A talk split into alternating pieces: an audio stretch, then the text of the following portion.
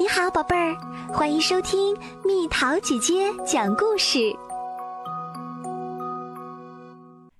有只小狗叫八公，在东京涩谷车站前有一尊名叫八公的狗的铜像，这里是大家相约见面的地方。那么，这只狗为什么会被雕刻成铜像呢？让我们听听这个真实的故事吧。那是发生在日本大正时代的事儿。大学教授上野先生的家就在涩谷。有一天，从秋田县送来一只小秋田犬。啊，你终于来了！从今天起，你就是我们家的孩子啦。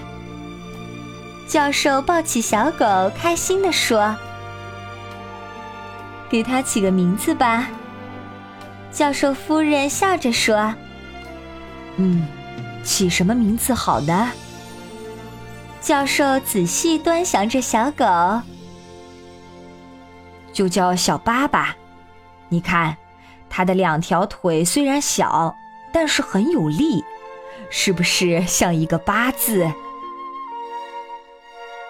小八很喜欢捣乱，他在院子里跑来跑去，把夫人最爱的花弄得乱七八糟，还把教授的木屐搬到自己的小屋里。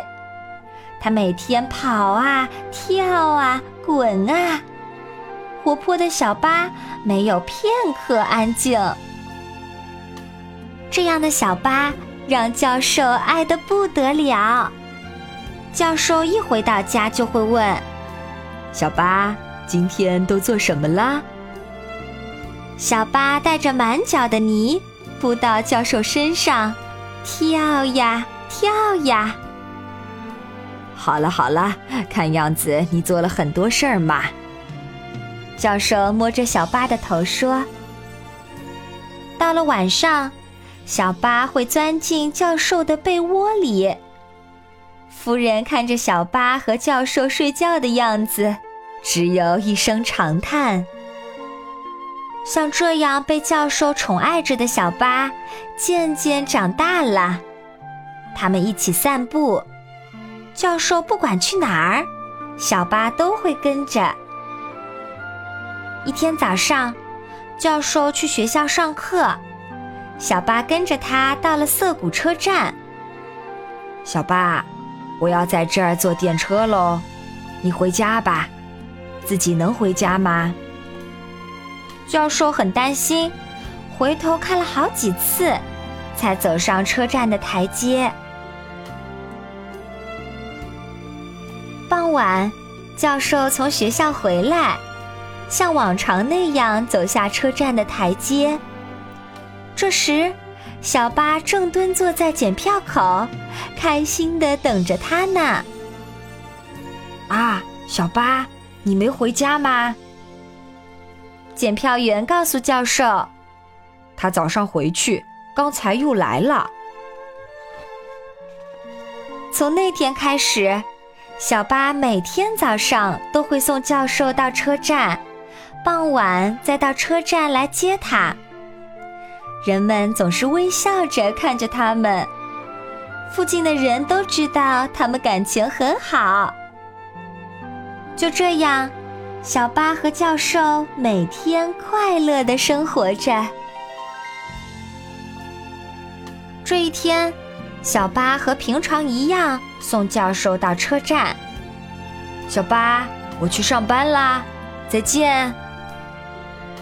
教授轻快地走上车站的台阶，但是这天发生了一件很不幸的事儿。教授上课的时候突然晕倒了，然后，然后就这样离开了这个世界。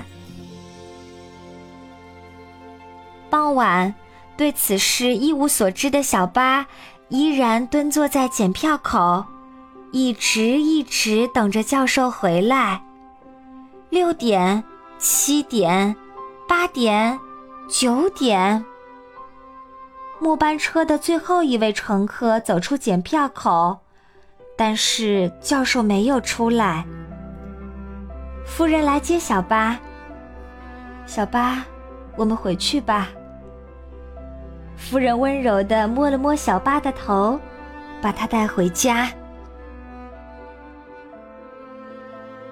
第二天傍晚时分，小巴依然去接教授。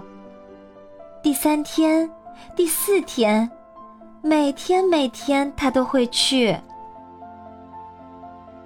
夫人决定把小巴送到很远的亲戚家寄养，但是到了傍晚，小巴又蹲坐在涩谷车站前。无论被寄养的地方有多远，小巴都会花上很多天跑回来，等待教授回来。等待教授的日子持续了几年，小巴老了，也瘦了，腿脚不再灵活。关于小巴的事情被登在了报纸上，很多人来涩谷车站，只为看小巴一眼。有人觉得，真是忠诚的狗啊，真可怜。也有人说，这只是狗的一种习惯吧。这么脏的狗，应该把它送到收养站。等一个永远不会回来的人，真是一只傻狗。夫人也来了。小巴，求求你别再等了，我知道你的感受，我也想见他，想见教授，可是永远也见不到了。夫人紧紧抱着小巴说。小巴只是望着台阶，一动不动。小巴，我明白了，我不会再劝你了，你想怎么做就怎么做吧。你是想和教授在一起吧？小巴，那就请好好活下去。夫人的脸上落下大滴大滴的眼泪。没有人知道小巴睡在哪儿，吃什么，只是每到傍晚，他就会出现，在车站等着教授回来。下雨天、刮风天、下雪天，一直等着教授，一等就是十年。今天是冬天里最冷的一天，早上就开始下雪。涩谷车站都被大雪覆盖了。即使是这样的日子，小巴依然会来。雪一直下着，小巴等待着教授回来。雪越下越大，小巴的身上积满了雪。他已经没有力气去抖落身上的雪了。小巴的气息越来越微弱。就在这时，小巴，我回来啦！是教授的声音。教授终于回来了。教授大大的张开双臂，说：“小巴，快到我这儿来。”小巴一下子跳到教授怀里，教授紧紧的抱着他。小巴，从今以后，我们永远永远在一起。朝阳升起，人们发现已经全身冰冷的小巴。所有认识小巴的人都来了，真可怜啊！真可怜啊！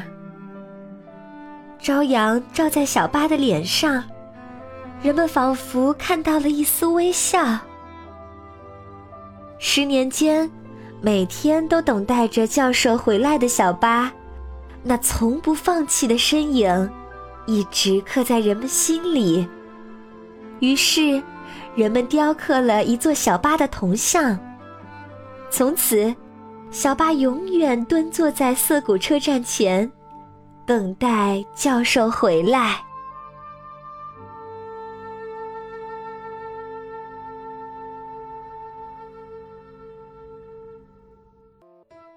好了，宝贝儿，故事讲完啦。